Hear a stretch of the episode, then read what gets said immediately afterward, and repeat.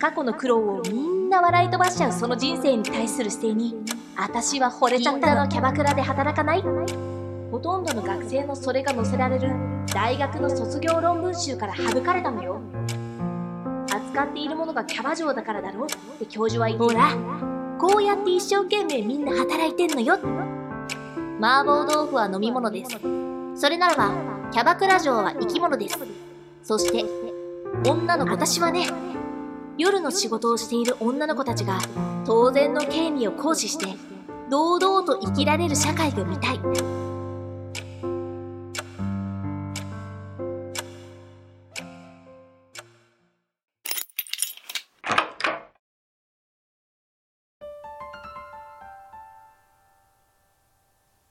青木一瀬エピソード1これぞ女の生き様。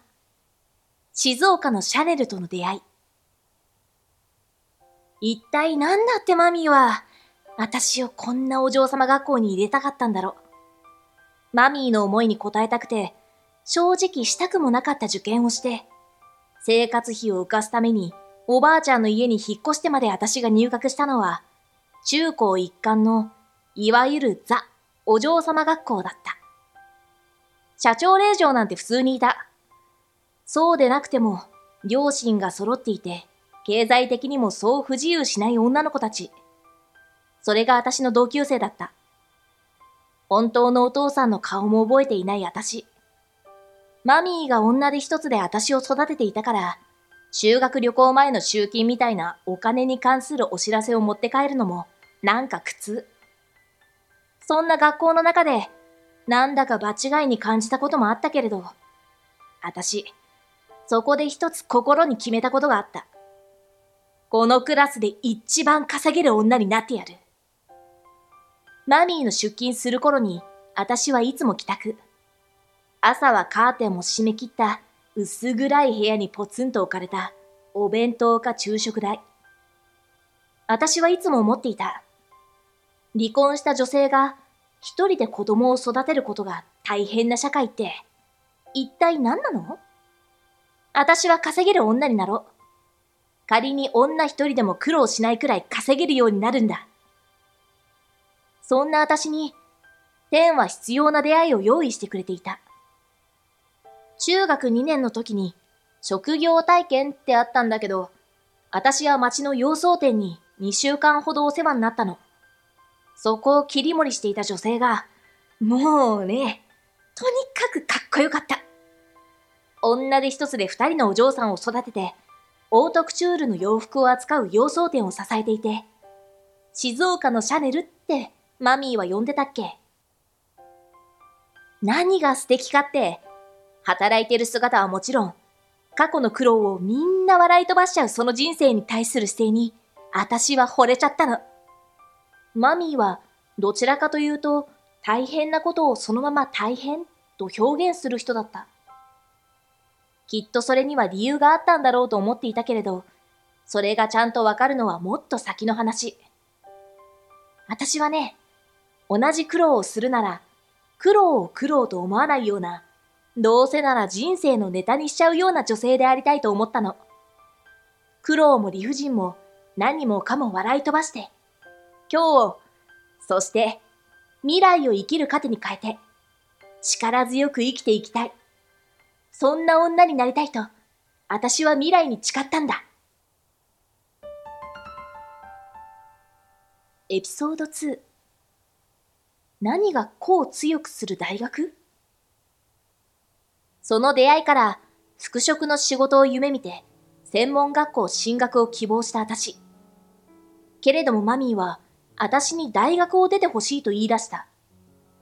反発もしたけれど、女一人で生きていくには日本だと学歴がないとな、とも考え直し、ならばせめて過ごしたい場所で、と、東京の大学を受験。いくつか受験した中で、なぜかビビビッと来た大学があった。滑り止めの大学に行くくらいなら、と、マミーを説得して浪人。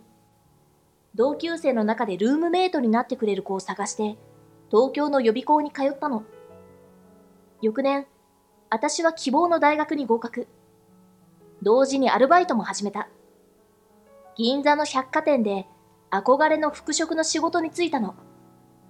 実家に仕送りの増額を頼みたくない私は、大学に行きながらも社員並みにシフトを組んでみた。けれど、時期に限界も見えてきて。そんな時、誘われたんだよね。銀座のキャバクラで働かないって。私にとって夜の仕事は、マミーを私から取り上げて、私を寂しくさせた仕事だったから、そんな仕事したくない。はじめはそう思った。だけど、生活を考えたら、背に腹は変えられなかった。最初のうちは本当に大変で、突然接客中に声が出なくなって。今思えば心因性だったと思うんだけど、マミーはこんな大変な思いをして私を育ててくれたのか。なんて痛感して、その度に泣きそうになっていた。それでもなんだかんだ続けていった夜の仕事。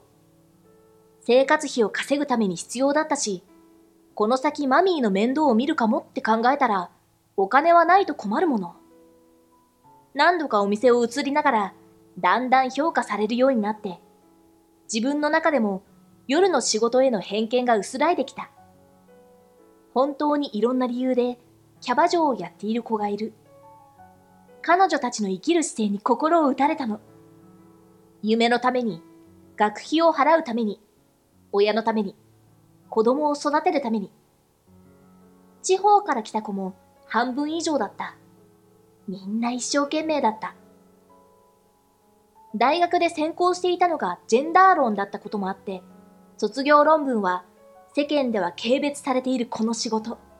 そして女の子たちにスポットライトを当てた内容にしたの。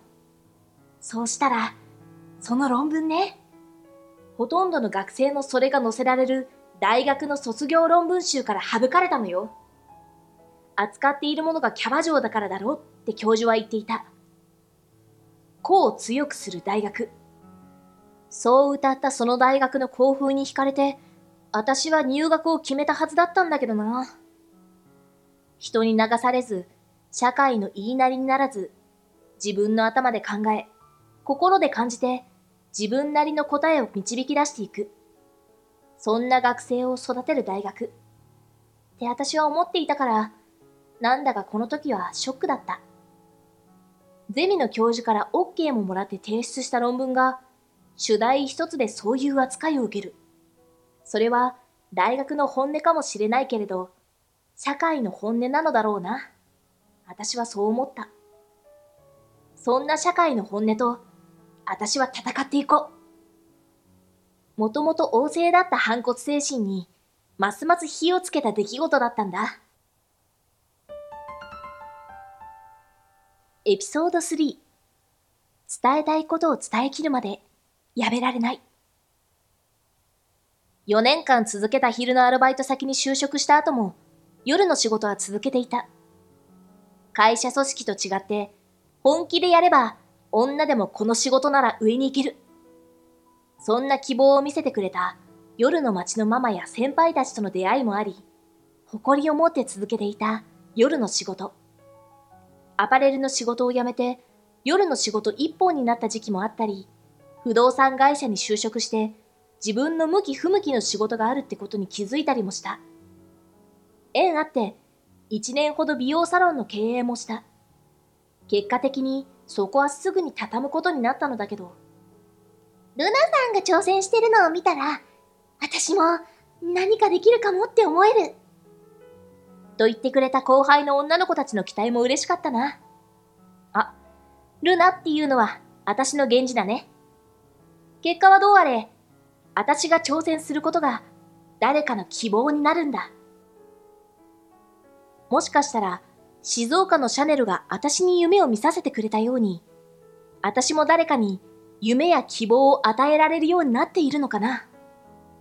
そんな時に、ふとしたことからこれまでの経験や女性としての思いを文章にまとめるようになったりして。そんなことをしていると、ライターの仕事をちょこちょこもらうようになってきた。夜の仕事をアルバイトとして再開しながら、ライター業務も請け負い、物を書く楽しさを実感しだしたの。女の子を輝かせたいと思い、津屋塾のことを考え始めたのもこの頃。伝えたいことで、私の頭は溢れていた。そうしたらね、前から縁のあった不動産会社に、女の子のための記事を書いてくれって声をかけてもらって、営業兼広報として働くことになったの。学生の頃から感じてはいたんだけど、夜の仕事をしていると、どんなに稼ぎがあっても、収入証明を見せても、銀行融資も下りないどころか、アパート一部屋借りることもできないんだ。前の不動産会社にいた頃にも、夜の仕事で知り合った女の子たちによく家の相談を受けていたから、自分以外のことでも痛感していた。元はその頃に今の不動産会社の人と知り合ったんだよね。夜の仕事をしている女の子の賃貸に強い会社だからと、私自身の引っ越しでも世話になったし、その後、女の子たちからも相談を受けるたびに私はその会社を紹介していた。当時は社員でも何でもなかったんだけどね。